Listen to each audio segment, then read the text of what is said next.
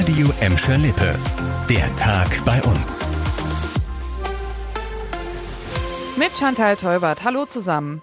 Gladbecker Bürgermeisterin Bettina Weist hat heute in der Ratssitzung eine riesige Überraschung rausgehauen. Das Gladbecker Hotel Van der Falk wird nicht zur Flüchtlingsunterkunft. Stadt und Land wollen jetzt zusammen nach Alternativen suchen. Da sollen auch kleinere Gebäude oder freie Flächen in Gladbeck dann in Frage kommen. Seit Monaten wird ja schon über das Hotel Van der Falk im Wittringer Wald diskutiert. Die Stadt hält den Standort da einfach für ungeeignet, unter anderem, weil der zu weit weg vom Stadtzentrum entfernt liegt. Und heute hätte im Rat eigentlich ein Bebauungsplan mit Veränderungssperre beschlossen werden sollen. Damit wollte die Bürgermeisterin verhindern, dass die Unterkunft kommt. Ja, diesen Schritt braucht es jetzt aber nicht mehr. Die Unterkunft ist vom Tisch.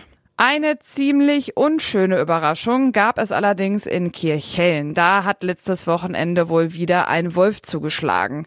Das Landesumweltamt hat bisher bestätigt, dass sechs Schafe gerissen wurden. Es sollen aber noch fünf weitere Tiere der Herde betroffen sein. Da laufen gerade noch die Untersuchungen.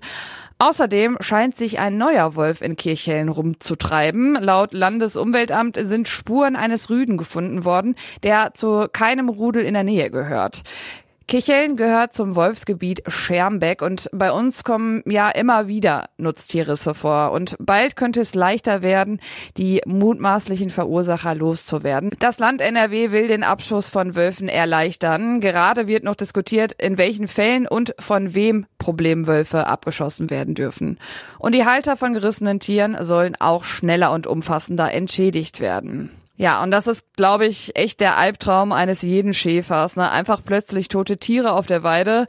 Das ist glaube ich, echt erstmal so ein ziemlicher Schockmoment und den gab es auch heute in Gelsenkirchen. Ein tragischer Unfall von gestern Morgen hat heute bei uns für Fassungslosigkeit gesorgt.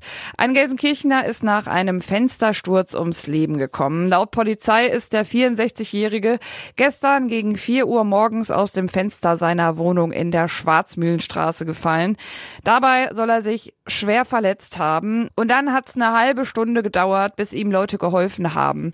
Die Polizei sagt, dass das auf Bildern einer Überwachungskamera zu sehen ist. Das Schlimme, Mehrere Autos sollen einfach vorbeigefahren sein. Ein Auto soll sogar gewendet haben und ein zweites Mal an dem schwer verletzten Gelsenkirchener vorbeigefahren sein. Nach 30 Minuten haben dann Leute auf die Hilferufe reagiert und den Rettungsdienst alarmiert.